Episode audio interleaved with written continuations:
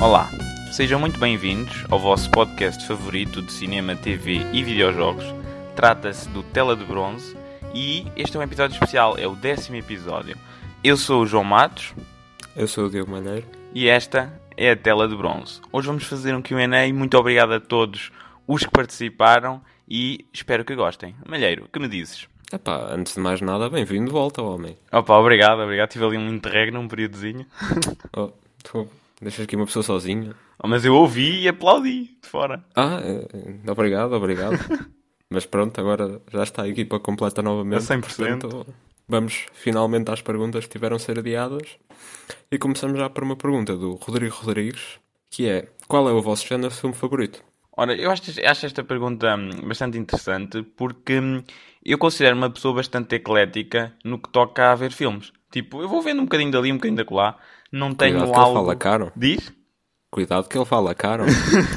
Não, é, é- a questão é, eu não tenho algo bastante assim já previamente definido no que toca ao que eu mais gosto. Eh, diria que, por exemplo, terror é algo que eu claramente acabo por não eh, flutuar para. Agora, flutuar foi uma referência ao Pennywise do It.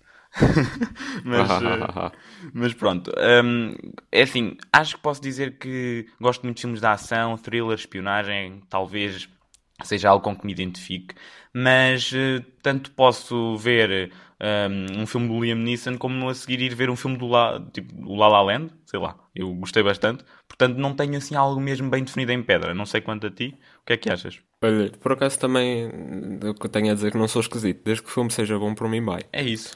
Ahm, agora, eh, claro, as preferências, por exemplo, eh, tu falaste no La La Land, é engraçado, eu detesto musicais, mas gostei do La La Land, portanto, está aqui uma diferença. Filmes de terror, por acaso, não é uma coisa que eu costumo ver, mas os, que, os poucos que eu vi até gostei, exceto o da Nan, o da Nan é horrível. Ahm, Nunca vi. Ainda bem.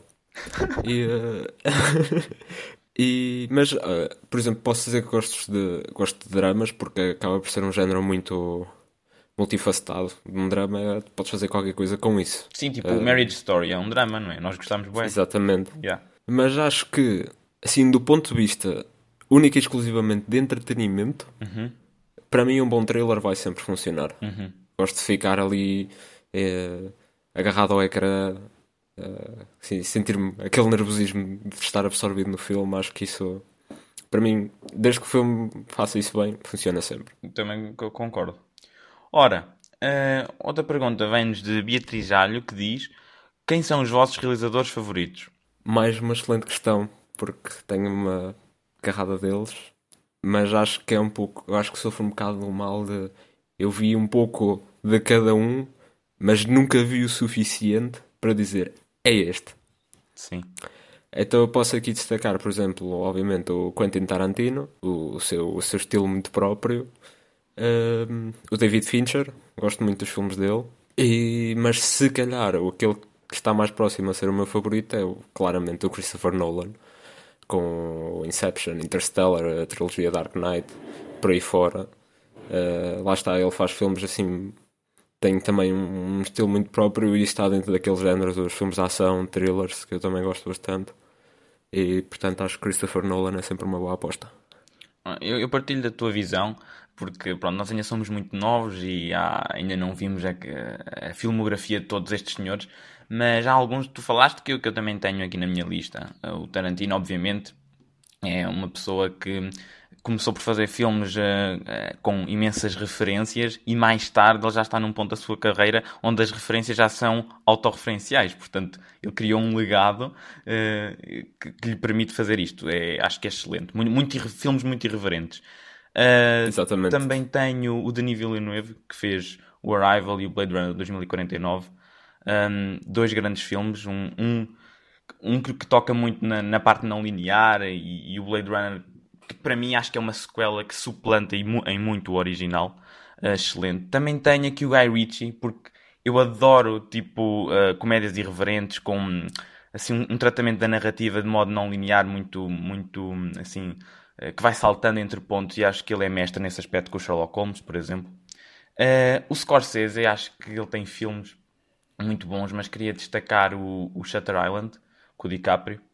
E, Eu gostei do Departed.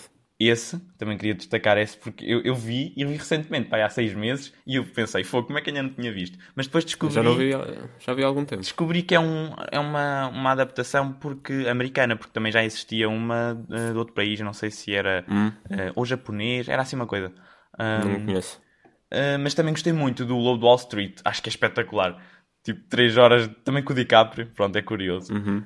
Um, obviamente queria referir também o, o, Nolan, acho que é o meu realizador favorito, é aquele com que eu mais me identifico. São filmes muito cerebrais, um, a sério, tipo, todos eles são pensados ao ínfimo detalhe e um, é, um, é até um realizador que tem vindo a expandir um bocadinho a sua filmografia, porque tipo, ele tanto vai ao, à trilogia do Batman, que é filmes de comic book, como também faz um, uma aventura espacial com Interstellar também tem o Inception, com a parte dos sonhos, o thriller. O Dunkirk, também já é um filme de guerra mundial. Mas lá está. É um filme de guerra, mas também tem o seu toque Nolan, porque aquilo também tem uma narrativa que é ali, não é? Tem uns fios Sim. interessantes. Sim. O que eu gosto também muito no Nolan nisso, para além da narrativa, é que ele, e eu por acaso acabei por mencionar isto no episódio passado, quando falei de Mad Max, ele tem, ele dá muito valor ao, a efeitos práticos uhum. e, e ao real e usa, mas conjuga-os bem com o CGI. Por exemplo, o Interstellar precisava claramente de efeitos visuais, mas o máximo que ele pôde fazer uh, real, com efeitos práticos, ele fez. Uhum. E uh, isso é muito valorizado no trabalho do Nolan, como por exemplo do Dark Knight Rises, aquela cena inicial com, com o Bane Sim, no isso é- avião. É, isso é muito bom. O homem pendurou ali um avião mesmo e filmou, Sim. portanto... E, e, isso garante uma coisa, é que faz com que o filme fique timeless, nunca fique datado. Exatamente. Porque filmes que Exatamente. abusam do CGI, daqui a 20 anos tu olhas e vais franzir o sobrolho. Mas com este, Muitas, não. muitas vezes filmes que abusam de CGI, quando são lançados, tu já franzes o sobrolho. Pois é, isso também é verdade. Mas, mas o Nolan é mestre nesse aspecto na- e, e eu mal posso esperar pelo, pelo Tenet. Que Uhum, também. neste momento ainda Olha- se está a aguentar com a release date, mas não, sa- não se sabe se fica. Vamos ver por quanto tempo. Eh, houve alguns realizadores que me esqueci de mencionar. O Alfonso Cuarón, com o Gravidade é e, o, yeah. e o Roma, eh, dois eh, excepcionais filmes. E o Prisioneiro O- do Azkaban, que é para mim o, meu filme favorito do Harry Potter. De Harry Potter também é o, é o meu filme favorito de Harry Potter. Não é o meu livro favorito, mas é o meu filme favorito. Hum, É o que tem o look mais distinto, acho eu. sim. Temos também o Damien Chazelle, falaste do La La Land, que ele conseguiu pegar num género que eu, Yeah. que eu normalmente não gosto e eu adorei o filme, mas também temos o Whiplash e o, e o First Man. Sim, são três grandes Também. filmes que ele fez. São três grandes filmes de, de um realizador também tão, tão jovem, ainda praticamente no início da carreira dele. E também queria falar, tipo, porque ele, ele trabalha muito com hum, o Justin Hurwitz ao nível das soundtracks e são Uhum. mesmo impecáveis, são, fazem grande dupla. É verdade. E o, e o Inharrito. Estou-me a esquecer dos primeiros nomes dele. E, pois é, Alejandro González Iñárritu. Exatamente. Com o Birdman e o The Revenant, dois filmes alta, muito diferentes, mas que tu consegues ver os dois e percebes que são filmes que São são dele. e que só Sim. podiam ser dele. Portanto, Ele tem uma devolução a fazer filmes num só take ou a tentar prolongar o take ao máximo, que é incrível. o- ao máximo possível. É- Isso é mesmo incrível. Muito é bonito estes fantástico. filmes. Ok, a próxima questão foi deixada pelo João Marcos. É assim uma questão multifacetada sobre erros de gravação. Se costumamos reparar neles e se reparamos, quais são aqueles erros de gravação que nós conseguimos destacar. Olha, eu vou ser completamente honesto. Isso é, é algo que me costuma passar ao lado, pelo menos ah, numa primeira visualização de um filme. Eu costumo focar mesmo na história e aproveitar ao máximo o que é que se está a passar e não me foco nos erros. Agora, apanho alguns se forem assim muito óbvios. Portanto, apanho aqueles que se calhar o cidadão comum, não é cidadão comum, o visualizador comum ah, apanha também.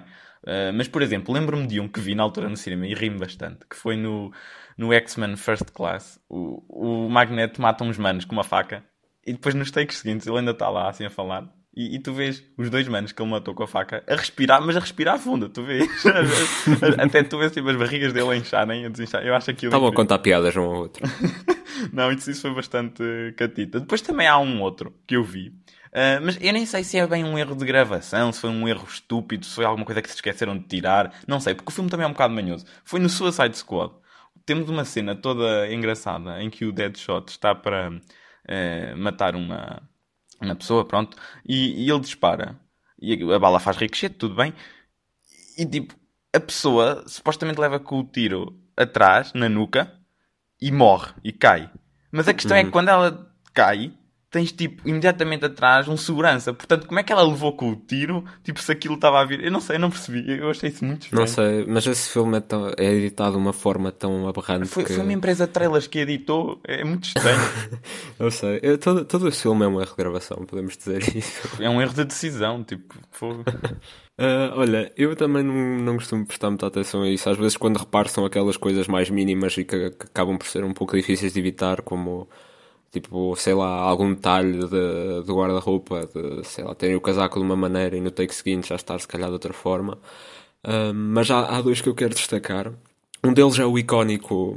É o icónico copo de café no Game of Thrones. Tu viste a primeira ou só viste depois? Eu vi a primeira e achei estranho, mas ok porra, aquilo parece um copo de café, mas oh, não deve ser, deve ser uma caneca que só parece um copo de café. Depois na internet, tipo, logo a seguir a ter visto o episódio, yeah. era só aquele copo de café e eu, ah, afinal, era mesmo um copo de café. Mas outro que eu me lembrei agora, e que por acaso é curioso, porque é um erro de gravação, mas quando foi, e também é numa série, mas quando foi originalmente emitido, uh, dado na televisão, por causa do, do aspect ratio, uhum. isso não aparecia, mas agora, quando, quando, foi, quando está no Netflix, eu estou a falar de Friends, um, em que já temos a no formato 16 por 9 há coisas que aparecem agora no ecrã que não se viam um, antes, uhum. quando foi originalmente para a televisão. Então há, há, há uma cena em particular, uh, penso que é na oitava temporada, em que a Mónica está a abrir presentes e isso. então ela começa a abrir as caixas todas. Depois, nos shots seguintes, as caixas que estão no lado do ecrã, do, do ecrã e que originalmente não apareciam agora vêm-se e estão fechadas. E depois a seguir já estão abertas e depois estão fechadas outra vez. Pois, só... E é muito. Porque utilizaram vários takes. utilizaram vários takes, mas no original não, não se via nada, porque estava fora da, da área da, da, televisão. Agora que temos o ecrã completo, vê-se aquilo tudo. Sim. E, e então, então aquelas caixas sempre a fechar, a fechar e a abrir e, a mudarem de sítio. E, e, é engraçado. Mesmo em Friends também há, há outro. Acho que acontece mais do que uma vez, mas pelo menos eu reparei numa que, mais uma vez com essa questão do aspect ratio, às vezes quando tinha uma personagem a falar e estava o outro ao lado, mas não era suposto não aparecer em ecrã, uhum. estava lá só um stand-in, não estava mesmo o ator. Uhum. Então há uma cena, por acaso também é com a Mónica, em que está uma atriz completamente diferente. e depois vê-se, exato. E depois vê-se assim um pouco confuso, mas são basicamente estes erros. Depois há aqueles que uh, infames que uma pessoa depois se calhar nem repara, mas há, por exemplo, no Gladiador aparece um gajo qualquer de calças de ganga. Uhum. Sim, são, são, isso são anacronismos. São... Ou, ou, então quando vês tipo um gajo que usa, que usa relógio e é tipo. Exato, tipo no, no Gladiador. Acho que no Gladiador até há um avião que passa. Há um shot onde está um é, avião. É capaz, é? Acho que é esse que é o shot infame. Há sim, há sim várias, várias coisas, mas essas até são coisas que eu próprio não reparo, mas depois acabo sim. por ouvir falar e é, é sempre engraçado. Eu, eu depois queria também só deixar aqui uma curiosidade que o Scorsese utiliza erros, esses erros de gravação, mas de propósito, por exemplo no Shutter Island, para causar uma sensação de desconforto no, na pessoa que está a ver o filme. Porque, imagina, tu estás a ver e ele, de shot para shot, um copo movimenta-se. O copo movimenta-se, tipo, uhum. e é de propósito mesmo. Ou então as personagens okay. estão a falar e têm um braço, por exemplo, ao nível dos olhos e de repente o braço já está em baixo e é de propósito, para causar assim um bocado estridente e faz sentido por causa do plot twist no filme. Ok, eu ainda não vi o Shutter Island, portanto... Mas eu não disse, eu não disse. Não disseste, mas preciso só dizer. Ora, uh, Francisco Val uh, pergunta, já alguma vez se arrependeram de pagar para ver um filme? Se sim, qual? Ora bem, várias vezes. Ai, que tristeza. Uh, uma delas é de um filme que eu não vou dizer já, porque está relacionado com uma questão que vem a seguir, uh, mas depois eventualmente farei nele, falarei, falarei nele. Depois tenho. Eu tinha-me esquecido por completo, tinha ido ver este filme ao cinema, mas mencionei-o agora há bocado. O The Nun. É um filme horrível, é péssimo. É, é mesmo muito mau e foi uma péssima experiência de cinema, porque aquilo foi no verão, perto da estreia, aquilo estava cheio de, garotos, digamos assim, que só estavam a fazer barulho. Uh, a projeção estava horrível, estava o ecrã sempre a pescar. Veio o manager do cinema à sala, nós dissemos, e ele disse que aquilo era mesmo assim, era do filme, claramente a ignorar a, a, quão aberrante uhum. aquilo era. Tipo, estás a ver o logotipo da nós, uhum. 100% estático. Sim. E notava-se que estava a piscar. E ele estava na sala nesse instante, no intervalo. E nós dissemos, está a piscar. E ele, ai não, é animado. Não, é. Há quantos anos é que aquele logotipo lá está e não foi animado? E naquele dia, para ele, era animado. Uh, incrível. Mas não, o filme é horrível. Não... Péssimo filme de terror. De, de terror não tem nada. Extremamente genérico. Uh, uh, olha, nem me apetece falar do filme porque é mesmo só estúpido. Mas outro que eu também selecionei, que não me arrependo tanto como o caso do Nun, mas que tinha pensado, e que se calhar é uma escolha um bocado controversa da minha parte, que é o Pacific Rim. Ah, é? Alguma vez viste Vi, o Pacific Rim? mas vi em casa, portanto não, não paguei. Quer dizer, tecnicamente paguei porque vi na Netflix. Pronto. Mas aí pagaste a subscrição. Exato. Eu não gostei do filme, foi... são robôs à luta e tudo bem que temos excelentes visuais. São kaijus, não são? Não eram kaijus. Sei lá, aquilo para mim são robôs. Eram uns robôs, mas depois tinham uns... Não era contra uns aliens que vinham do mar. Ah, sim, contra uns monstros que vinham É, no mar, depois pois. o plot era. né? E simplesmente depois chega uma altura em que eles se lembram que têm uma espada e se tivessem lembrado no início do filme tinham uma espada, aquilo tudo teria durado 5 minutos. Acho que o segundo é que é horrível, mas eu não vi o segundo. Não vi, mas eu não gostei do primeiro sequer, portanto. e os teus? Hum, olha, eu tenho dois. E, e um, confesso que acabei de o apontar agora por causa de uma cena que tu disseste. Mas vou começar pelo Então. que tinha originalmente. O Suicide Squad, eu já falei aqui. Tipo, eu, eu paguei para ver isso no cinema. Porque fui enganado. Quer dizer, eu vi, o- eu vi o trailer e eu achei, ui, isto a DC está muito irreverente. A DC até precisa disto. Depois do Batman. Antes de continuar, queres saber uma coisa engraçada? Diz. Eu vi a Suicide Squad no cinema duas vezes. Duas vezes? Estavas estavas cego na primeira, só pode. Fogo. Opa, eu estava naquela fase do DCU em que eu estava a tentar muito gostar dos filmes, Estavas a insistir, não é? estava a insistir e a mentir a mim próprio. Não, mas o Suicide Squad é horrível. Fogo, ver aquilo duas vezes. É, é, é. Ai, meu E eu Deus. consegui ver as duas vezes e mentir a mim próprio a dizer que tinha gostado. Só depois é de dar uma, uma, uma slap a mim própria que eu percebi: não, este filme é horrível, é péssimo. É que, é que, tipo, é muito genérico esse filme. É- mas tinha, teve um bom marketing. Isso teve. Teve um ótimo Porque lá está, foi aquilo que eu estava a dizer. Foi editado. É uma coisa sem precedentes. Foi editado o filme todo por uma empresa de trailers. E aquilo, pronto, claro que os trailers iam sair muito bem. Agora, o filme é uma desilusão. As personagens são todas muito. hum, Assim, não, não têm qualquer eh, ideia do que é que lá estão a fazer. É- é- Aquilo chega ao ponto onde uma personagem tem uma introdução assim. Este é o Slipknot. Ele só parede. Sim, É tipo, ele só paredes ele é só- e dois segundos depois é morre. só isto. É só isto. E depois, eu não Exato. percebo. Eu- É, é horrível o filme. Pronto. Ah, Sim, e depois a seguir ainda tens Her name is Katana. ah, e- She has the souls of her uh, kills trapped in her sword. E é tudo o que tu tens de character development dela. Sim. Depois há uma cena aleatória em que ela começa a falar para a espada e é a única cena de diálogo que ela tem. Isso é muito estranho. Eu acho que a única coisa que, este filme faz bem é ah, tudo o que tem a ver com a Margot Robbie. Porque ela depois é, Exatamente, é Margot fixe. Tipo, acho que foi mesmo. Acho que é um bom casting e acho que foi uma- um bom produto que também- saiu de lá. Honestamente, E também sim, gostei do Will Smith como Deadshot. É, exato, eu também gostei do Will Smith. Eu por acaso não estava com confiança nenhuma para o Will Smith no papel de Deadshot. E, e saí até bastante surpreendido pela positiva. A minha favorita foi claramente a Margot Robbie, mas também gostei. Eu fiquei surpreendido pelo Jai Courtney, que Ah, yeah, esse- esse é também um foi ator combustível, também super yeah, indiferente ok, nos, yeah. nos filmes- em que aparece, mas ele até te- teve assim bastante pinta na- neste. Acho que até vai, vai estar no, no reboot outra vez. Acho que sim. Um, o outro que eu apontei foi tipo o segundo filme do Jurassic World com a Bryce Dallas Howard e o Chris Pratt. Ah, Um, eu nem vi o primeiro. Mas eu vou-te explicar porquê. Nem foi por causa do filme em si, porque o filme em si não é de longe um filme que eu me arrependesse de pagar. Não, é de género, ok, é um filme ok. Mas eu odiei. Sabes porquê? Estavam três putos irritantes atrás de mim, mas mesmo irritantes, e eles já tinham todos visto o filme. Hum. E eles viravam-se uns para os outros e diziam coisas deste género.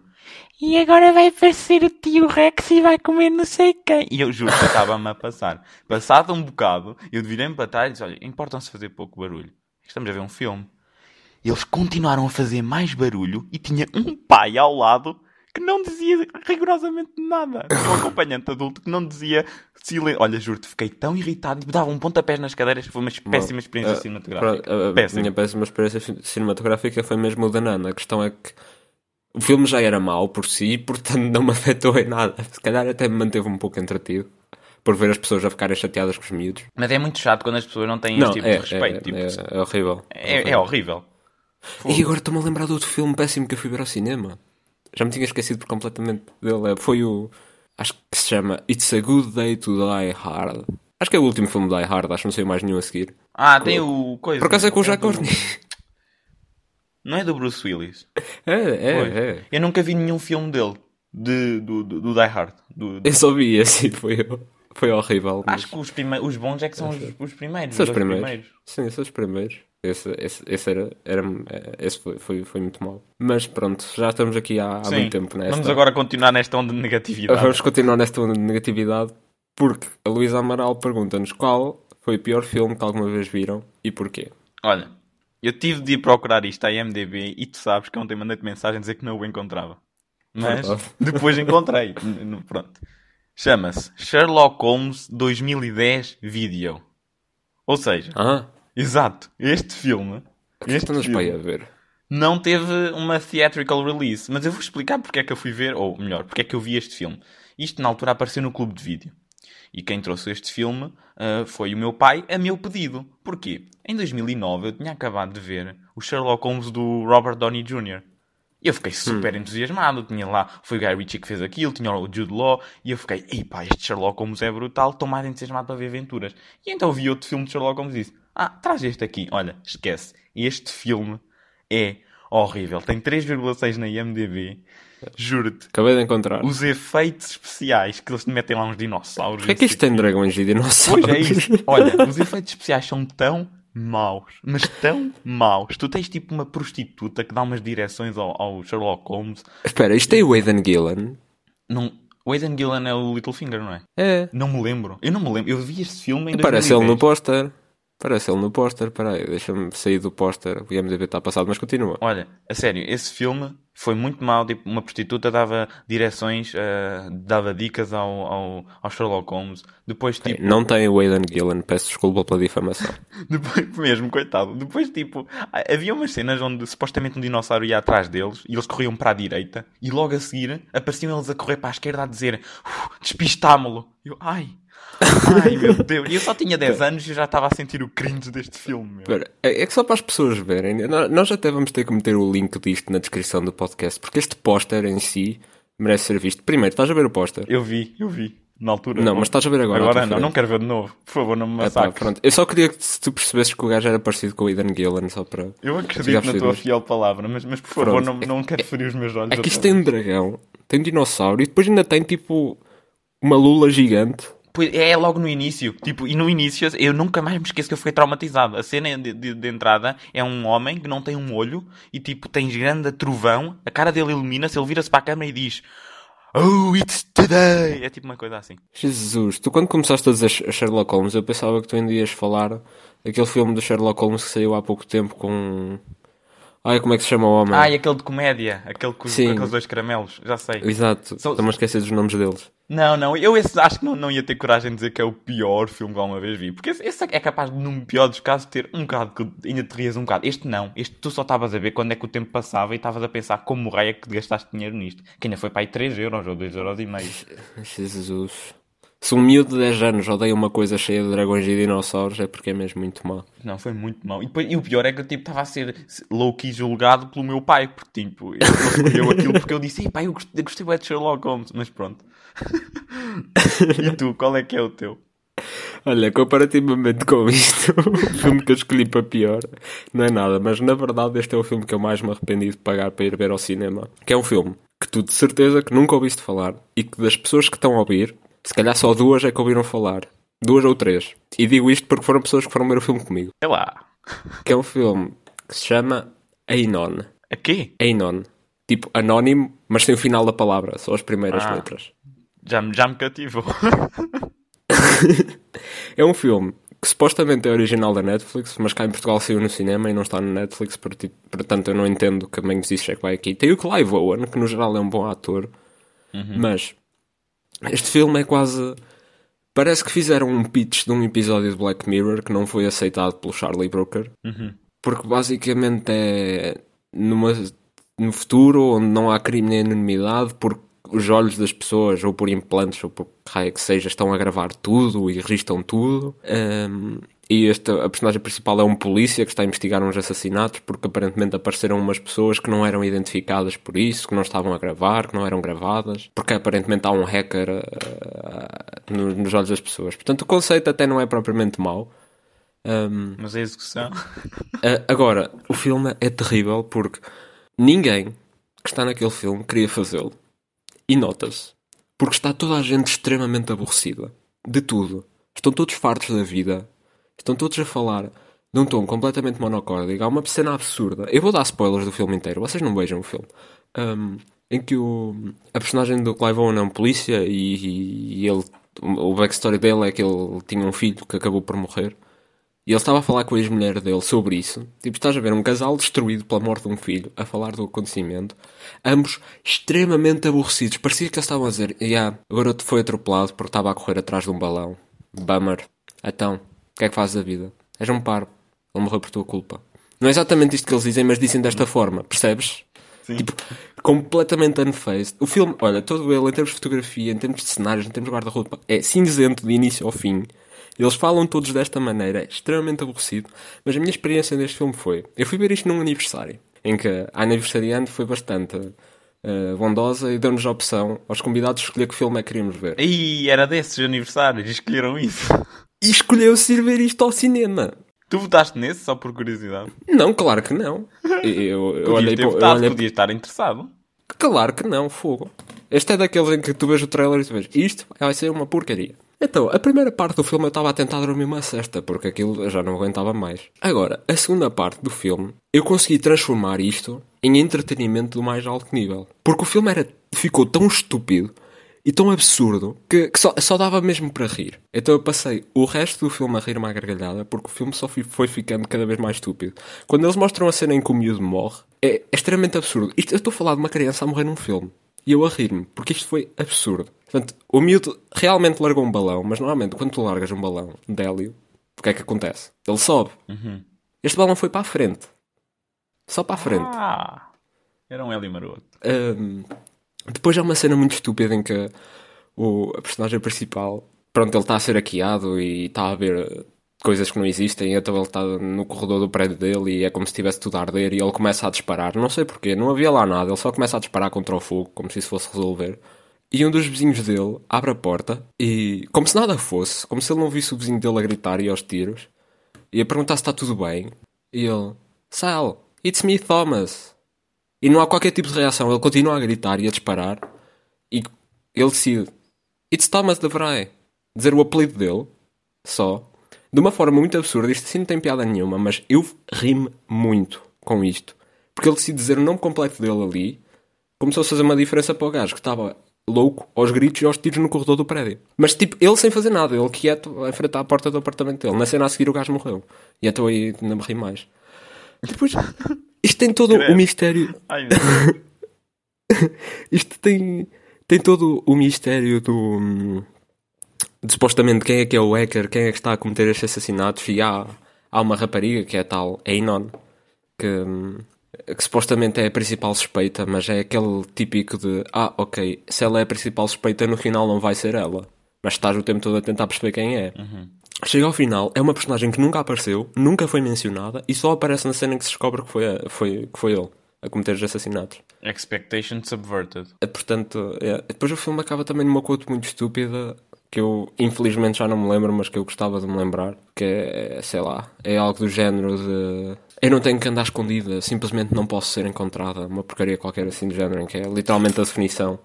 E eu só fiquei, porra para isto, porra para esta porcaria, morta este filme. E, e não sei, perdi muita consideração pelas pessoas que votaram a ir ver este filme nessa noite. É compreensível.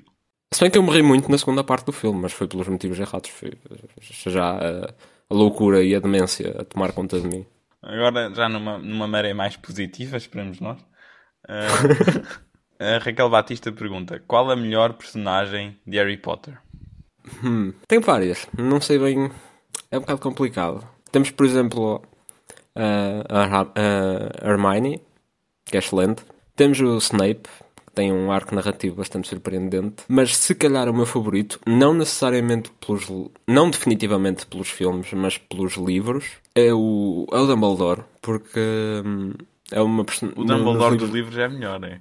o Dumbledore dos livros é uma personagem muito mais complexa. Enquanto ele tem toda aquela, ahm, aquela faceta muito calma, muito serena e muito sábia do primeiro ao sexto livro. Ahm, o que eu gostei mais na personagem foi mesmo a ler o, o último, porque há uns capítulos em que a Hermione está a ler um, uns livros que foram lançados depois sobre ele e sobre a vida dele, e umas biografias e uns artigos, e tu começas a ver mesmo o passado dele e os momentos em que ele agiu pior e os erros que ele cometeu. E foi algo que deu bastante complexidade à personagem e bastante. Uh, bastantes layers, digamos assim, e acho que acho que o Dumbledore dos livros é claramente melhor que o dos filmes porque Harry, did you put your name in the goblet of fire? É, mas pronto, e os teus? Uh, eu, eu tinha, tinha aqui três também. Uh, tinha o Snape. Ah, e uma clara honorable mention ao, ao Dobby. Ah, yeah, o Dobby, o Dobby era fofinho. Eu tenho o Snape, porque, pronto, lá está. Acho que a interpretação do Alan Rickman foi muito fixe e ele tinha tipo um arco bastante interessante uh, de personagem, era muito, era bastante subtil e depois no fim teve um grande payoff a tudo o que tinha sido. Sim, é aquele antes. personagem que tu odiaste yeah, não gostavas nada. quase de início ao fim, mas depois já ali uma clara subversão e temos um excelente arco de um, não digo um herói, mas sim um anti-herói. Sim, e eu, eu curti bastante. E ele até sabia esse segredo desde o início, que a, a coisa tinha-lhe contado. Um, a J.K. Rowling tinha-lhe contado. Ex sim, exatamente. Um, outra personagem que eu, que eu tenho aqui um, é a Hermione, como tinhas dito. Pronto, uhum. acho curti imenso dela. Sim. Um, e eu, eu, tenho Sirius Black, porque eu adoro o Gary Oldman. Okay. E eu, na altura, eu adoro O Prisioneiro da Azkaban, acho que é o meu filme favorito de Harry Potter. Também já disseste que era Sim, o Sim, eu também gosto muito. E hum, eu lembro-me de ter ficado um bocadinho triste no, na Ordem da Fênix quando ele, quando ele faleceu. E A Ordem da Fênix foi o primeiro filme de Harry Potter que eu fui ver ao cinema. Uh, mas eu uh, pá, acho que essa foi uma boa interpretação e gostava que ele tivesse Sim. ficado uh, mais algum tempo, mas gostei Sim. bastante. E todas as cenas que ele tinha com o Harry eram, tinham bastante gravitas, estás a ver? Uhum. Eu uhum. achei muito fixe. Sim, o Sirius Black não está na minha lista, mas está tá, tá lá a arrasar. Também, também gosto muito dele.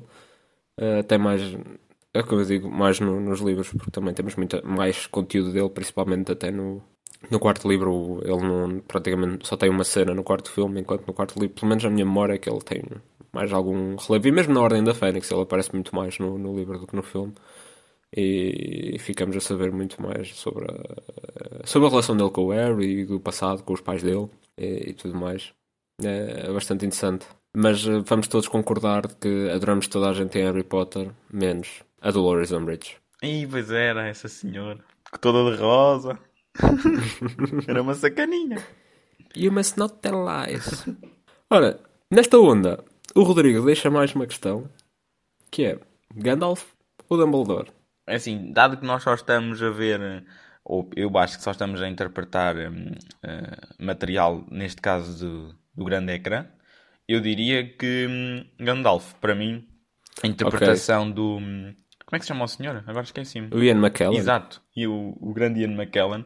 Uh, acho, que, acho que é incrível. O homem, tipo, encarna a personagem, mete só dele mesmo e hum, o You Shall Not Pass agora ficou um meme, pronto. Lendário. Mas é, é muito bom. Acho que hum, todas as cenas em que ele está oferecem muita hum, verosimilhança ao que se está a passar. É mais por aí. Tu, tu, tu, tu quase que sentes que aquilo, ah, se calhar aquilo até é, é real. É uma personagem muito forte, muito poderosa, muito sábia e tem excelentes quotes. Eu gosto bastante. Até no Hobbit, ele é a minha personagem favorita, porque em, em tudo, onde ele aparece é sempre muito divertido e, e, gosto muito. Eu gosto muito dos dois. Tu tramaste aqui um bocado a coisa, porque me teste só do ponto de vista cinematográfico. Isso aí muda, acho que muda a minha resposta. Porque. Hum, é assim, também seria um bocado injusto estar a pôr os livros porque eu só li o primeiro livro do Senhor dos Anéis e não li os outros. Mas é assim, no cinema acho que tem realmente a presença mais forte é o Gandalf. Tanto uh, tudo o que tu disseste sobre a performance do Ian McKellen como a personagem em si é, icónico e, e simplesmente excepcional. Um, mas o Dumbledore é uma personagem que eu gosto tanto nos livros de Harry Potter que eu quase que não consigo distinguir os dois assim. Mas vá, vou fazer aqui o esforço. Unicamente do ponto de vista dos filmes, ignorando tudo o que eu sei dos livros, eu escolho o Gandalf também. A parte poderá estar relacionado por, uh, por causa daquele You Shall Not Pass e depois Gandalf the Grey is gone, but so returns Gandalf the White.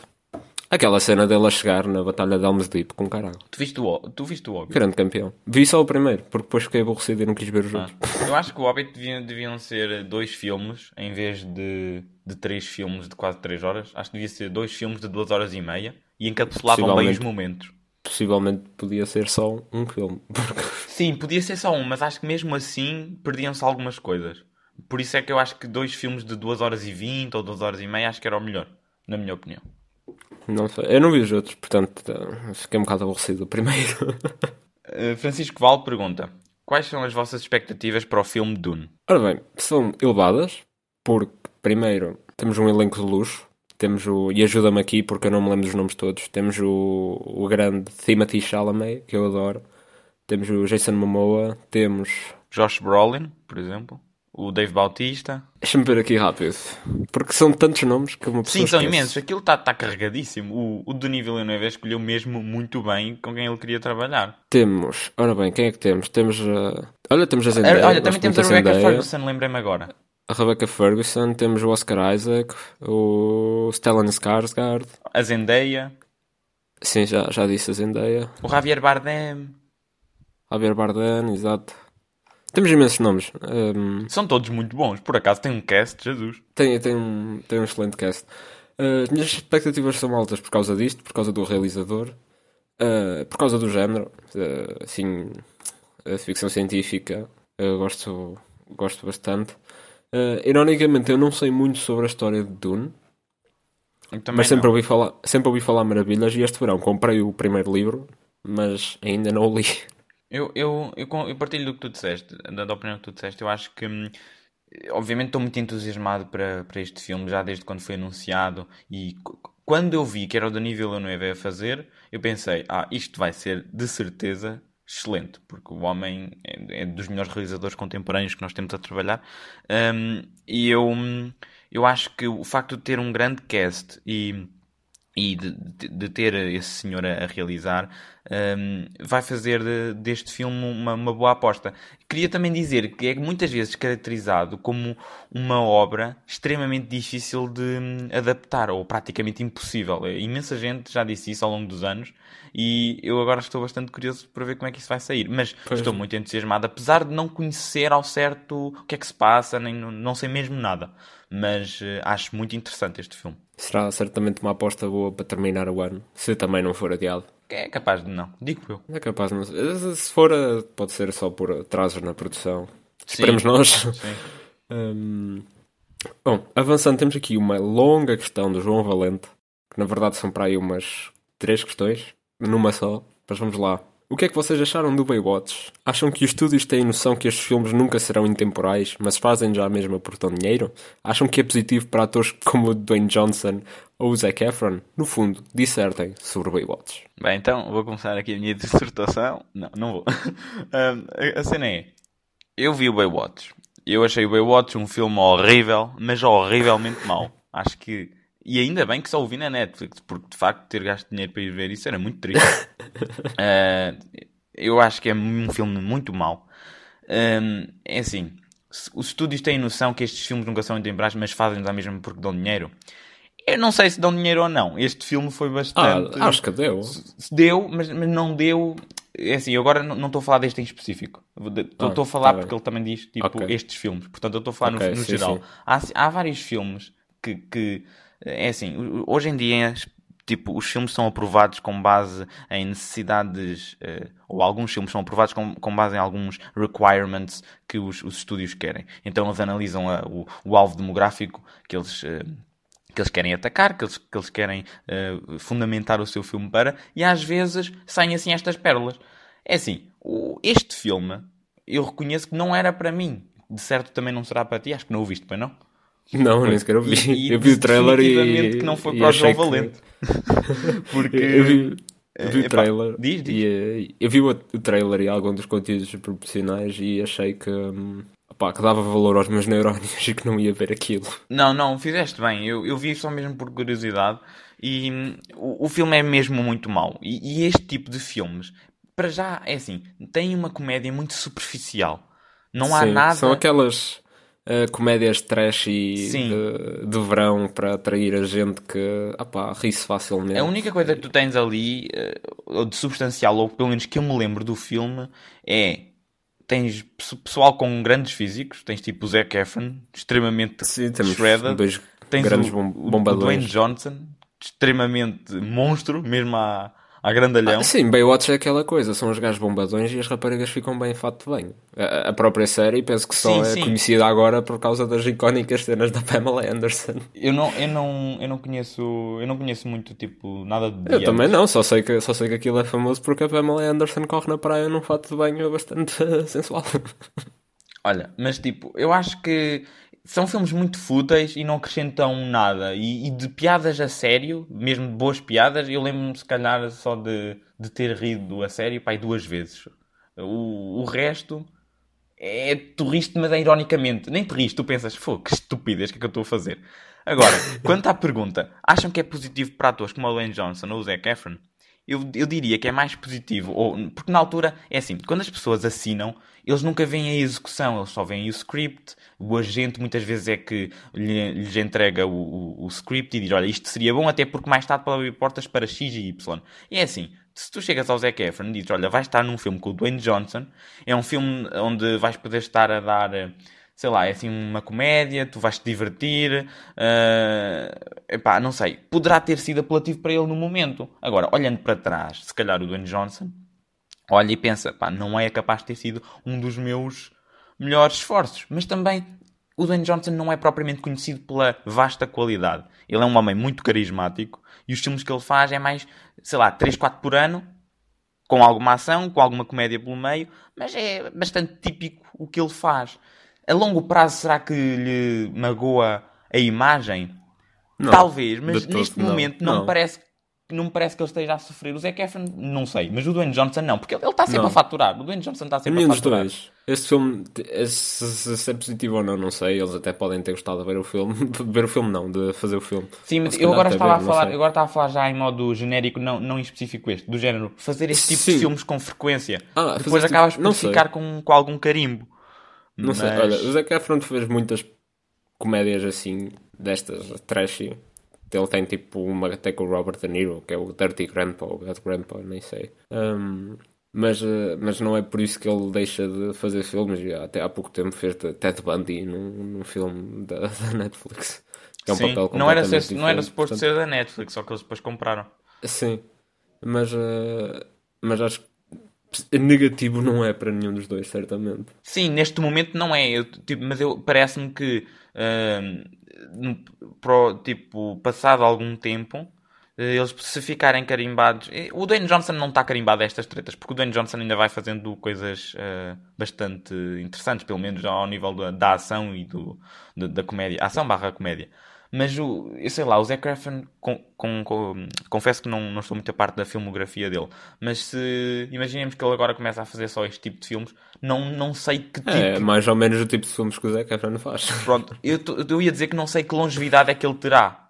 Por exemplo, daqui a também 20 não anos, não sei. Não sei se ele estará. Não sei. Mas Não, também. não desvalorizando, mas ele acaba sempre por ter aquele preço de ser um gajo bonito, portanto. ra- muito mais facilmente entrar nos papéis sem, sem desvalorizar também. Não, não, não vi. Estou a falar que conheço os filmes dele, mas eu nunca vi nada assim do jeito dele. Vi uma vez um filme dele, muito mau, numa aula de inglês, que é tipo Seventeen Again, sei lá, que foi um gajo adulto que ficou com 17 anos e era o Zac Efron. Na altura ainda, acho que ele tinha acabado de sair do High School Musical. Portanto, acho é, é aí que, que fica, que, que acaba o meu conhecimento de Zac Efron. Mas não sei, honestamente, é-me um bocado indiferente do que é que acontece a estes atores. Portanto, ambos estão com bons paychecks. Ah, o naquilo Dwayne que fazem, Johnson, tu não tenhas portanto. dúvida. Dwayne Johnson, é, no espaço de uma década, vai se candidatar à presidência dos Estados Unidos. eu juro-te, eu acho. O Dwayne Johnson está. Então, ele, o, o, o senhor, ano após ano, Quem é adquire não uma empresa. candidata? Ele ainda recentemente, pá, há um anito, ok, eh, adquiriu a Voss, que é uma empresa de hum, produção de água. Ele está sempre a adquirir coisas. O homem é um businessman, é work hard, está sempre ali. Nesse aspecto, nesse aspecto, em relação ao Zac Efron, ele, ele é muito mais pragmático, está sempre a Ah, mexer. isso, não sei, honestamente não, não faço a menor ideia, também não me interessa, portanto vamos à próxima questão. Ora, eh, a Luísa Manal pergunta: quantos mais filmes de Fast and Furious acham que vai haver? Aposta em 5. O aposta em 5, o aposta em 5 foi ela que disse, É não fui eu. Olha, honestamente não sei. Também é outro franchise que eu estou completamente. Estou-me completamente a cagar, vou ser honesto. sei lá. Acho que 5 por acaso é uma boa aposta, depende. O Hobbs and Shaw acho que não fez muito sucesso na bilheteira. Não, mas fez Mas, o suficiente eh, para ter uma sequela. Fez 750 Pois, e tal mi- milhões. Mas agora o 9, quando sair para o ano, principalmente depois de ter sido adiado, vai toda a gente ver e vai ser mais um sucesso e vai garantir pelo menos mais dois ou três. Não sei, eu acho que enquanto o Vin Diesel for vivo, vai haver Fast and Furious. Nem que seja haver uma pausa para aí de 20 anos, mas depois ele volta todo velho e de cadeira de rodas à mesma, a falar do poder da fama. Se calhar, se calhar eles até podiam fazer Fast and Furious on wheels e era tipo eles nas carreiras de rodas. Era só eles nas cadeiras de rodas. Não, tipo, é, é assim, ele aqui há uns tempos tinha feito um comentário de que iam ser, na altura da morte do Paul Walker, iam ser 10 filmes eh, a, a ideia. Portanto, à partida em questão é que eles- 2023 vai parar. Mas claro que depois Oh, houve, claro um, um spin-off, esse spin-off vai ter uma sequela e quem, tipo, a partir do momento em que este tem uma- um, um spin-off Rapidamente eles podem fazer outro spin-off com personagens femininas. Portanto, eu diria que Fast and Furious, no título Fast and Furious, eu acho que depois do próximo somos capazes de ter para aí mais um ou dois máximo. Mas spin-offs acho dentro do universo, eu aí acho que há pano para mangas. Tipo, É assim, spin-offs vamos continuar a ter enquanto eles derem dinheiro e sequelas também. A questão é que eles já, não sei há quanto tempo é que dizem que vai ser o último, vai ser o último, vai ser o último. Não, não, não. eu-. Eles não andam sempre a dizer que vai ser o último. Ele, Eu já ouvi não sei quantas ele vezes disse, que- ele, ele disse na altura em que estava para sair o sétimo, eles disseram, "Ah, vamos fazer 10. Por isso, Oh, pois, tecnicamente ainda não mentiram. eh, Tecnicamente depois ainda eh, mentiram. Não, ainda não, mas depois conforme for chegando mais dinheiro vão querer fazer mais. E eu Sim, é normal. Tipo, também não o julgo, porque tipo, fazer o dinheiro é o objetivo. E se der, deu. Por mim. Não sei. Olha, acabe já, que eu odeio Fast and Furious. Ah, não, eu não odeio. Eu até me divirto. Só que há, há coisas que são ridículas. Mas é daqueles filmes onde tu tens tipo, desligas o cérebro, preparas-te só para estupidez e siga. Pronto. não, obrigado. aleluia, aleluia. Ai, Jesus. Olha, temos aqui uma questão bem profunda, também do João Marques. Ele pergunta-nos: Quais são os vossos top 5 de filmes e séries? Por onde é que queres começar?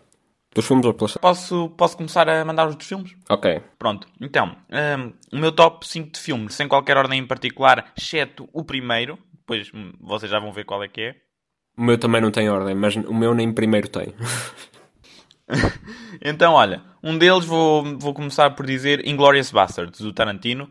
É um filme muito irreverente, com um estilo muito próprio. Eh, mais uma vez, o Tarantino revela que consegue pegar numa, numa parte da história e torná-la sua, porque não interessa muito bem o que é que aconteceu, se aconteceu assim, não interessa. Ele pega, satiriza a situação, mete comédia, mete um diálogo incrível. Estou agora a lembrar-me, há um diálogo sobre pronto, a genitália masculina numa, numa, numa, num bar.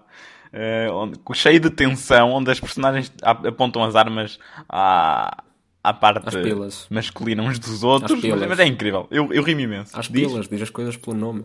Mas eu não quero ser assim tão corriqueiro, malheiro. Vou dizer à estrutura fálica. Pronto. Hum, mas é muito bom, é muito divertido e, e é daqueles filmes que uma pessoa vê e acho que ainda aprecia mais numa segunda vez. Qual é que é? Diz aí um dos teus. Olha, por acaso o Inglourious Basterds é uma daquelas falhas que eu nunca vi. Mas tenho, Ei! mas tenho um filme do Tarantino na minha lista, que acaba por ser muito especial porque foi o primeiro filme do Tarantino que eu vi, que é o Django Unchained. Esse também foi o meu primeiro filme. Um, um ótimo filme, acho que foi um ótimo filme para me introduzir ao estilo do Tarantino. Tem lá um pouco de tudo. O dele tem tipo a a ação que ele às vezes inclui em filmes como por exemplo o, o Kill Bill, tem ah, o, o uso abusivo da N-word, que ele tem alguma obsessão. temos o, é. o, o Samuel L. Jackson, temos o. Epá, temos uma história incrível. Temos o Christoph Waltz. Christoph Waltz nesse filme é lendário. E neste também, no Inglourious Pois, mas eu esse não vi. É muito bom. Mas o Christoph Waltz e o Leonardo DiCaprio têm performances excepcionais naquele filme. Temos também o excelente Jamie Foxx, eu gosto da, eu gosto da história, é um western. Tem mesmo. Sim, é Depois muito li- bom. E também tem a música reacionária. Tipo, a Sim. música reage muito ao que Sim. se passa. E tem aquele humor muito negro do Tarantino, mas depois também tem aquela violência atroz e os temas sérios, como é o caso do, do racismo e da escravatura. Uh, acho que é um, é, um, é um ótimo filme. E, e é um filme que mostra as consequências de não apertar a mão a alguém. não se esqueça. não é? Eu acho que o problema aí não foi não apertar a mão, acho que o problema aí foi oferecer para apertar a mão. Houve ali uma certa relutância e insistência muito catita, que depois olha. Se o Leonardo DiCaprio não tivesse oferecido. Um, outro filme, agora que estamos a falar do DiCaprio, que eu tenho aqui é o, o The Revenant. Ok. Gosto muito, foi o filme onde ele eh, ganhou o, Melhor ator. o Oscar, o, o infame Oscar que o homem já andava a perseguir quase desde o início dos tempos. Um, ele, ele- toda a filmografia dele é repleta de excelentes e sólidos filmes. É cada tiro, cada mel nesse aspecto. Mas este aqui é do Alejandro González Iñárritu. É o, o filme que ele fez a seguir ao, ao Birdman. É, é um filme muito bonito, um filme esteticamente apelativo. Acho que cada shot tu podes parar e ele é um quadro Sim, autêntico. gravado tudo em condições naturais. Sim, sim, houve ali uma predileção por escolher sempre a luz, então eles tinham que arrumar as cenas e só meter no dia seguinte. Foi mesmo muito bonito, eh, sempre com a ideia de um só take, prolongar ao máximo que podiam. Há uma cena de, de ação com índios a tirarem flechas e tudo a arder. Sim, sim, espetacular. logo no início. Espetacular, logo no início, exatamente. Olha, muito bom e é uma história que acaba por nos tocar, que é de um pai, por isso eu, eu gostei muito. E, Muito e tem o. Tom Hardy. E tem o Tom Hardy, que é muito bom. E tem um outro senhor que é da. Como é que se chama? Que também está no episódio do Black Mirror. Que é o. Aquele senhor Ginger. Como é que se chama? Não estou a lembrar agora. Também está no Star Wars, mas é um bom ator. o. Donald Gleason Exato, gosto muito dele. Um grande filme. também está no Harry Potter. Tá? Tá, é Qual é? um dos irmãos do. Acho que é Ah, o... pois é, um Fred ou não sei o quê. Não, não, não é nada. Não? É- Não, é. É o mais velho. É o que namora com É a George. Delacour. Não, É o o Jorge e o. Fred são gêmeos. Ah. Ah, pois é. É aquele da, é aquele da casa onde o Dobby morre. É, Já sei, já sei. Já Pronto. sei. Já sei. não me lembro o nome dele agora. Ok. Uh, aqui na minha lista tenho também um filme do David Fincher, Gone Girl. E muito bom. Há outro filme do David Fincher que eu ia colocar aqui, mas foi para as minhas menções honrosas, eu depois explico porquê. O Gone Girl é excelente, é um filme que. Olha, mais um excelente thriller mesmo com aquele estilo de David Fincher, com excelentes performances do Ben Affleck e principalmente da Rosamund Pike. Eh, a história é- começa com algo tão básico, digamos assim, e evolui de uma forma que acho que é completamente imprevisível e chocante. Eh, a realização é fantástica, olha, Gone Girl é, é excepcional. E depois eu fui ler, fui ler o livro e, e, e foi daqueles livros em que eu não consigo decidir qual é que eu gostei mais, se foi o livro ou se foi o filme, porque são os dois tão. Aliás, até foi a autora do livro que escreveu o guião do, eh, do filme, portanto. É excepcional o Gone Girl, veja o Gone Girl. E choquem-se. Eu gostei muito de ver o Gone Girl. Vi recentemente, pá, há um ano e até acho que comentei contigo. É mesmo muito bom. É, Olha, é- por acaso não é- tenho o hábito de ver filmes muitas vezes, o Gone Girl eu já vi duas vezes e adorei. Das duas. É, é um filme, é um filme que é suave, é um filme que é calmo, mesmo ao estilo do David Fincher, como tu Sim, disseste.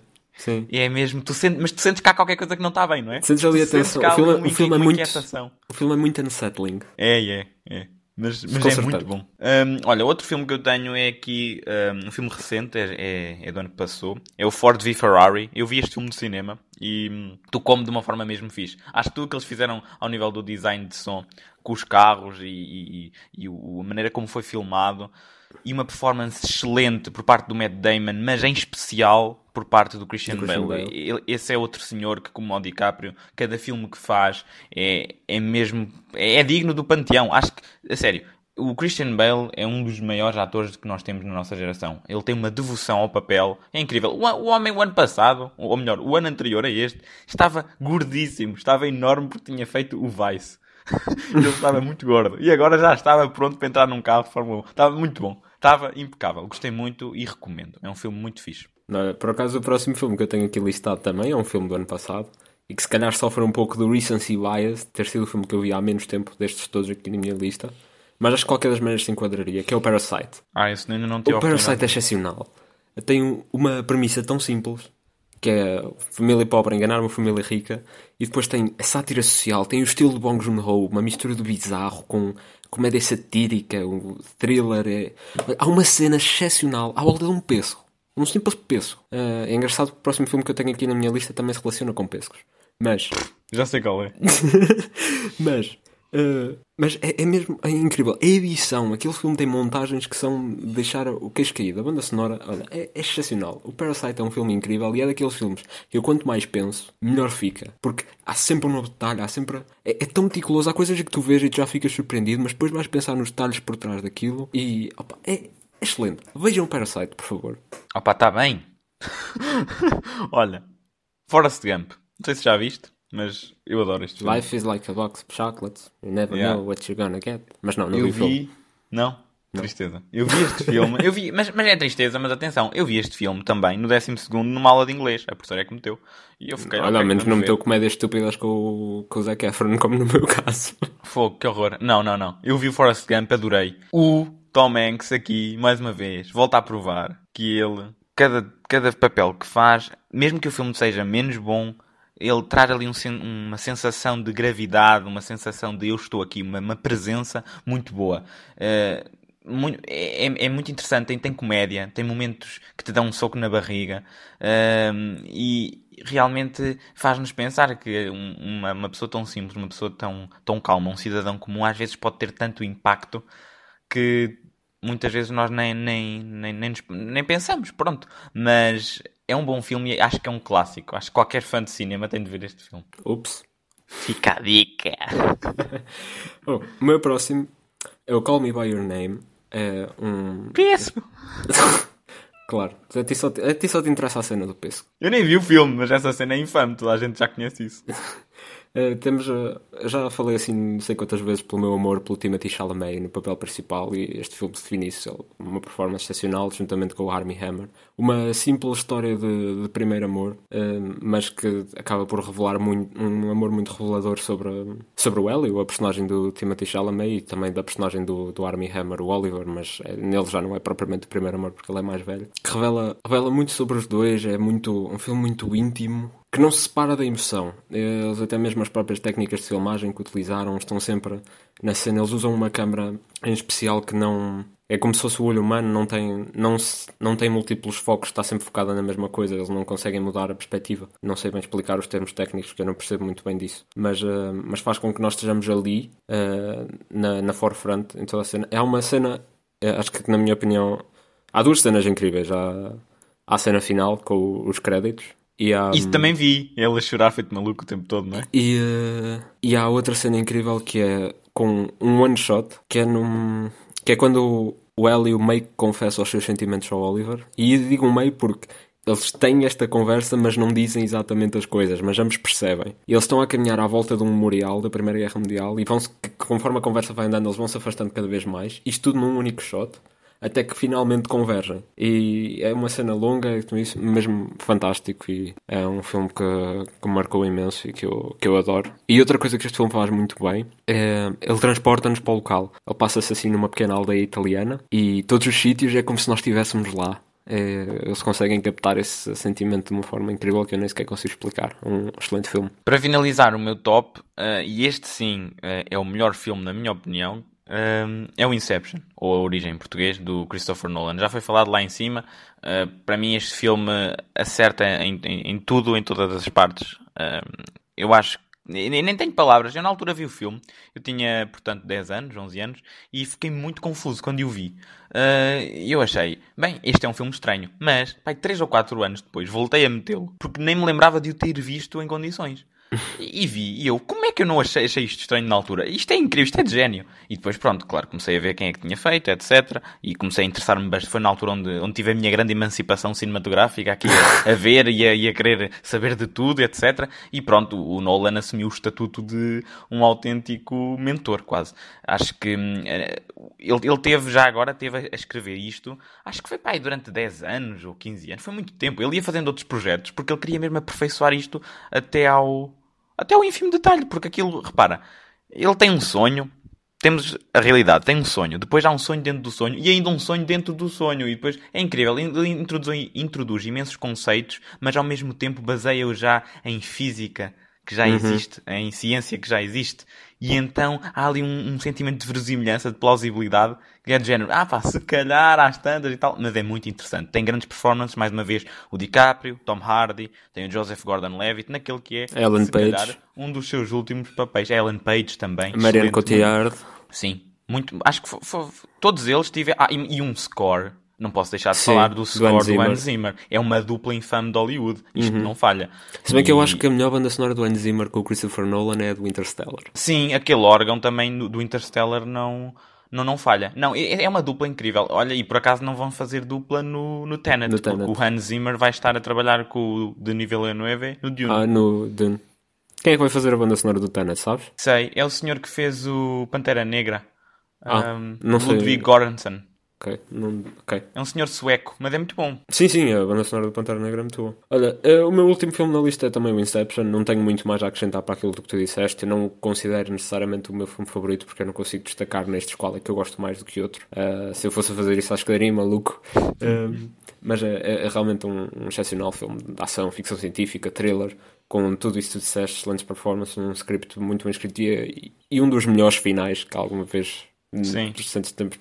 Hoje ainda há gente a discutir esse final. E é um final que não irrita. Porque há finais desse género que podem Sim, irritar. sim, mas ali fez todo o sentido. Mas ali fez e todo o Fez sentido, todo o é sentido e, foi, e foi, foi genial.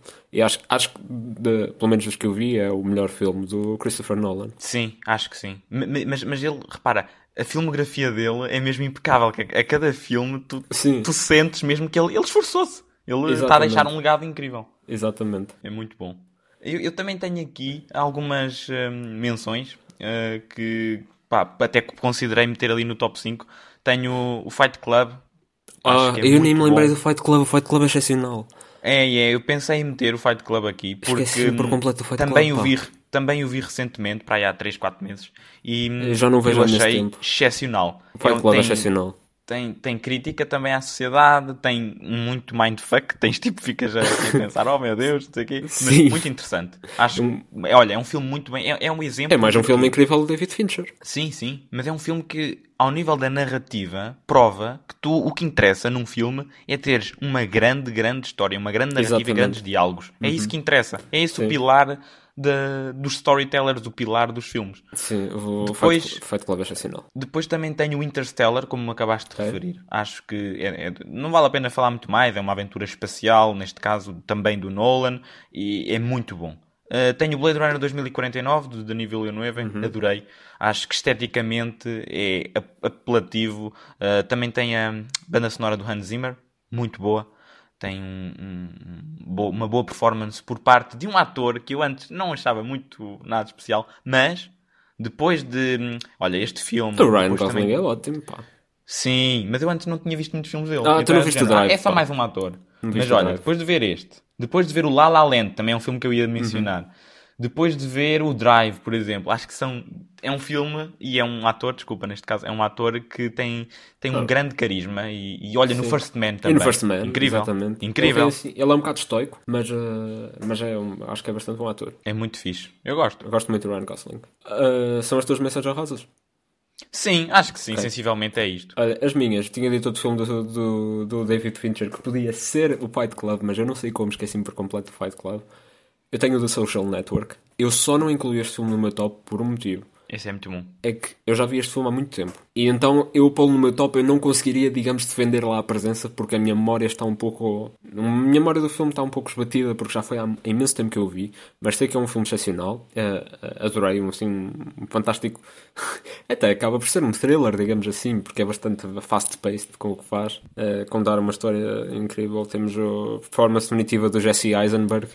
E eu, eu acho que esse filme funciona ao, ao certo por causa do, mais uma vez, por causa do, do script. Foi o Aaron Sorkin que fez, que para mim é o melhor screenwriter a trabalhar no momento. Acho que tudo o que ele faz ao nível do diálogo é impecável. Ele, ele até realizou um filme que é o Molly's Game, recomendo. Ok. Uh, temos o o Jesse Eisenberg num papel fantástico. Não sei como é que ele foi fazer a seguir o Lex Luthor, mas pronto, vamos esquecer isso. Temos o Andrew Garfield e, uh, e o, o Armie Hammer em dois papéis também. Engraçado. Isso do, do Armie Hammer a fazer dos gêmeos. É só um ator. Pois é. Os dois efeitos que eles puseram aí foi muito bom. David Fincher no seu melhor. Também selecionei. Uh, temos, por exemplo, o Dark Knight do, do Christopher Nolan também. Yeah. Uh, a, a excelente trilogia culmina com esse filme uh, definitivo. Uh, o Mad Max Fury Road, que É muito diferente. passada. Um filme É. excepcional também. E destaquei aqui dois que posso dizer que não são os melhores filmes, necessariamente. São filmes muito bons, mas que são filmes que eu gosto muito. E que estão, e só para mostrar quanto eu gosto deles, eles estão num género que eu não costumo uh, apreciar, que é o terror. É o Alien e o Aliens, os dois primeiros filmes da franquia. Uh, são icónicos, uh, introduziram o género de terror com o género da ficção científica. Temos a Sigourney Weaver excepcional e, e toda, toda a atmosfera de tensão, o terror, que eles, o terror misterioso que eles criam no primeiro. Nós quase não vemos o Alien no filme todo, mas está ali aquela ameaça o tempo todo. Muita tensão. E depois o segundo, o primeiro é realizado pelo Ridley Scott, o segundo já é o James Cameron e já é muito diferente. O segundo já é mais da ação. Mas apesar disso, conseguiu fazer mais a ação e. Hum, mas manter toda a atenção e todo o medo. Ironicamente, o Alien 3 é realizado pelo David Fincher, mas eu não gosto do Alien 3. Mas a culpa não é dele. A culpa sim, não é também David já ouvi Fincher. umas histórias, sim. Ele teve imensas. Ele até deserdou o filme. Uh, mas terrível, terrível é o Alien Resurrection, que é horrível. Portanto, o Alien acaba no 2. E os recentes, viste? Vi só o Prometheus, não achei grande piada. E o Covenant não viste? Não. Porque já ouvi dizer que ainda era pior. Portanto, tipo, Ah, não. ok. Mas tem Michael Fassbender. É, tem Michael Fassbender, isso é verdade, mas pronto. E bom, vamos terminar assim a primeira parte deste QA, já, já que estamos aqui com um bom runtime, vamos deixar uh, tanto o, o resto desta questão, o top 5 de séries, para o próximo episódio. Uh, espero que tenham gostado. Muito obrigado a todos pelas questões. Uh, as restantes ficam para o próximo episódio que será lançado uh, durante esta semana. Deixamos aqui o pedido do costume. Subscrevam, deem as vossas avaliações, a vossa apreciação e podem sempre mandar e-mail para teladebronze.gmail.com com uh, os, vossos, os vossos comentários, as vossas críticas, as vossas sugestões. O que quer que seja, estamos sempre disponíveis a ouvir. Uh, podem ouvir-nos no Spotify, no Apple Podcasts, no YouTube uh, ou então procurem simplesmente por Tela de Bronze no Anchor FM que encontram todas as plataformas onde estamos disponíveis. Com isto dito, o meu nome é Diogo Maneiro O meu nome é João Matos. e isto foi a Tela de Bronze. Música